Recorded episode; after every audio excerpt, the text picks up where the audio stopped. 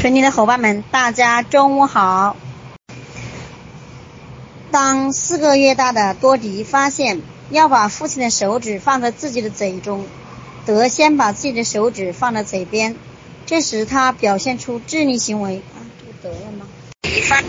虽然对智力的定义在学世界没有达成科学的共识，但是大多数数学者都认为。智力行为具有实应性和目标导向性，引导人们使用环境和生活状态。人们通常认为智力可以让人们获取记忆和运用知识，理解抽象概念和相互关系，解决日常生活中的问题。啊，我来和大家分享的是。心理测量学的方法：发展性测验测与智力的验测。学习指路标二这个地方是，嗯，婴幼儿的智力能被测量吗？如何提高他们的智力呢？就是对应着这个这个心理测量学的方法来读的啊。心理测量学的目标是从量化的结构对影响智力的因素进行测量。并通过测量的结果预测个体未来的表现。测验由一系列问题和任务组成，通过与其他被测者的测试表现进行比较，能够反映某个某个体在各项能力上的高低水平。那么，对于学龄期儿童而言，智力测验的分数能够相当准确和可靠的预测。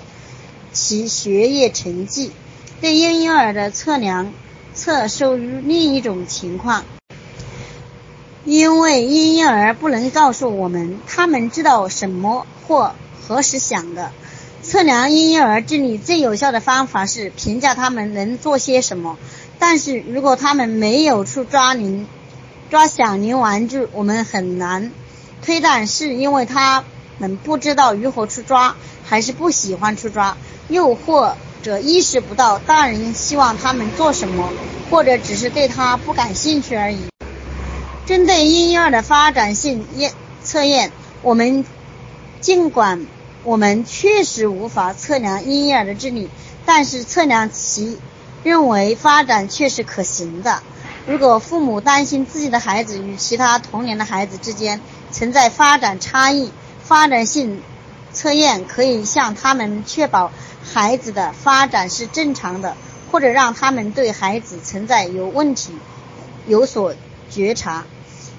发展性测测验把某个婴儿在一系列任务上的表现与常规进行比较，观察其在某定某特定年龄段上与大多数婴儿有何差别。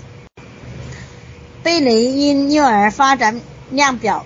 可用于测量从一个月至三个月、三个半、三岁半的儿童发展情况。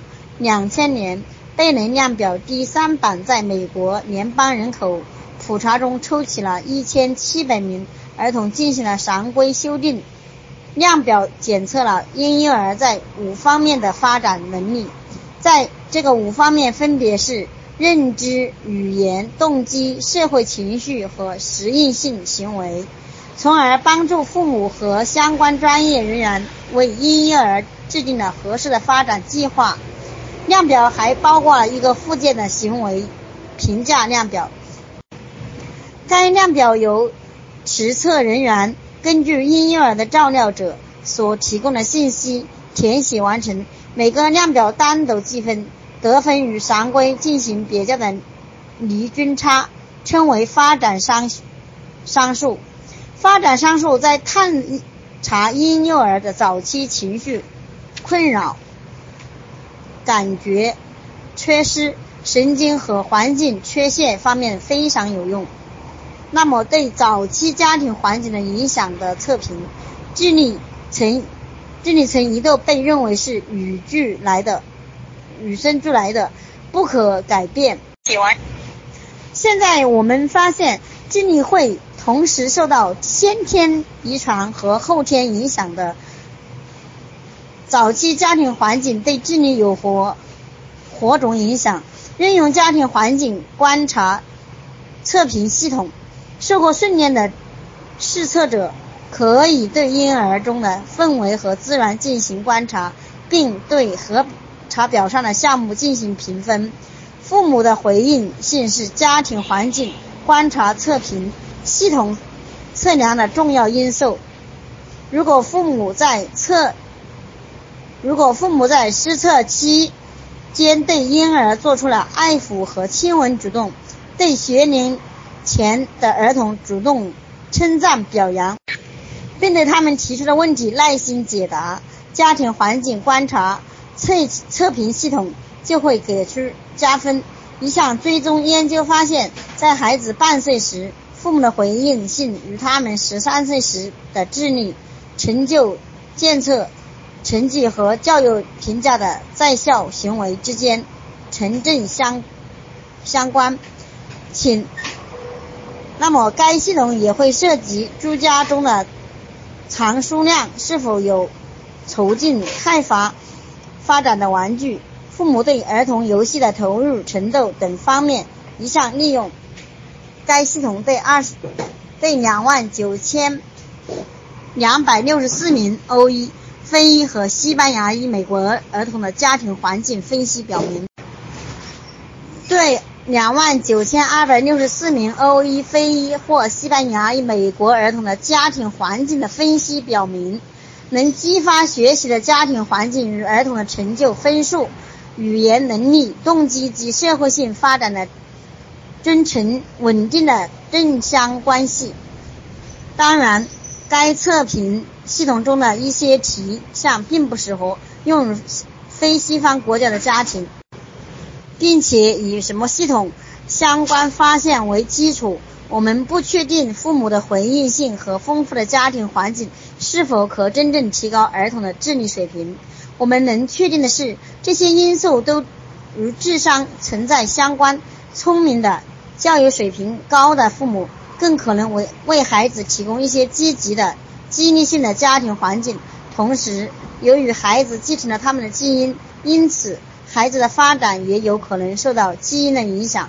在第三，当然，该测评系统中的一些题项并不适用于西方国家的家庭，并且以 HOME 系统和相关发现为基础。我们并不确定父母的回应性和丰富的家庭环境是否真正提高儿童的智力水平。我们能确定的是，这些因素都与与智力存在相关。聪明的、教育水平高的父母更可能为孩子提供一种积极、激励性的家庭环境。同时，由于孩子继承了父母的基因，因此。孩子的发展也有可能会受基因的影响。还有研究表明，早期家庭环境中有六种因素可促进婴儿的认知和心理社会发展，并帮助孩子做做好入学准备。他们是：一、鼓励探索环境；二、对基础认知和社会技能。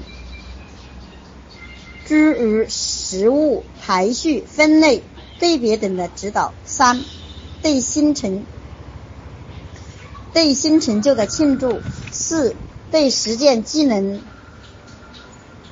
或扩展技能的指导；五、防止不恰当的惩罚和起效，防止对探索未知事物或尝试新的技能时或尝试新的技能时无心之失的。盲目指责。六、对语言及其他形式的交流刺激促的促进，在早期成长中，这六方面的持续刺激可能是大脑正常发育必不可少的条件。早期干预，早期干预在在残疾人教育法中，早期干预被称为。定义为一种系统的服务流程，为有需要的家庭提供针对婴幼儿及学龄前儿童发展的治疗服务或教育服务。两项随机分配的控制研究揭示了早期干预的效果。参与研究的儿童智商在三至八岁期间一直下降，特别是那些家庭处境是最为不利的儿童。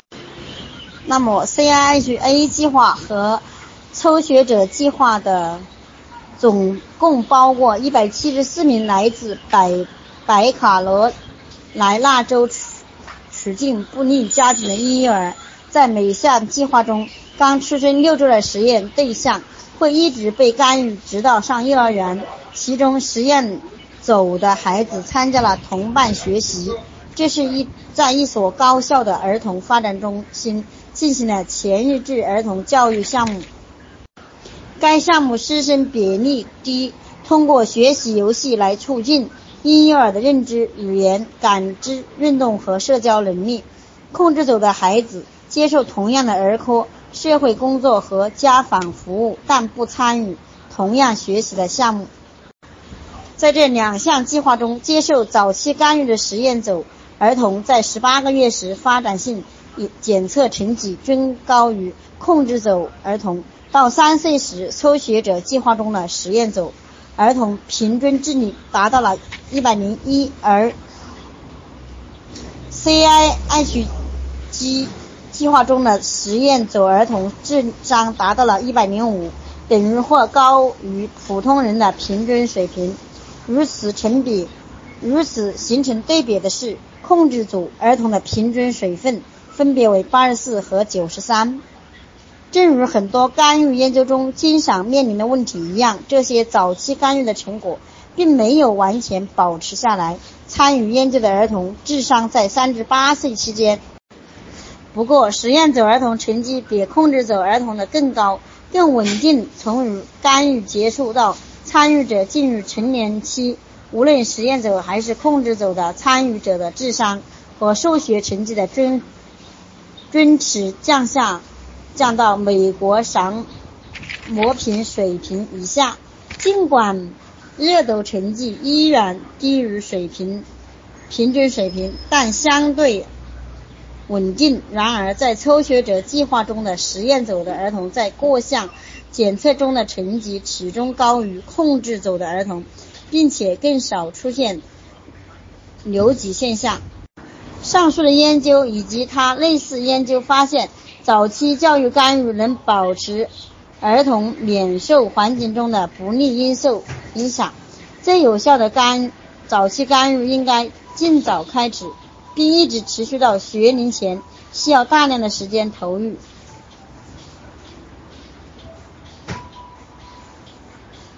需要占住一天中的许多小时，占住每周、每月、每年的许多天，直接提供教育经验，而不仅仅是对父母的简单训练，包括健康咨询、家庭咨询及社会服务，使用个体差异和不同的需求，正如在白卡罗来。那周进行的两项干预计划一样，如果没有足够的后续环境支持，干预效果会逐渐减弱。如果没有足够的后续支持，干预效果会逐渐的减弱。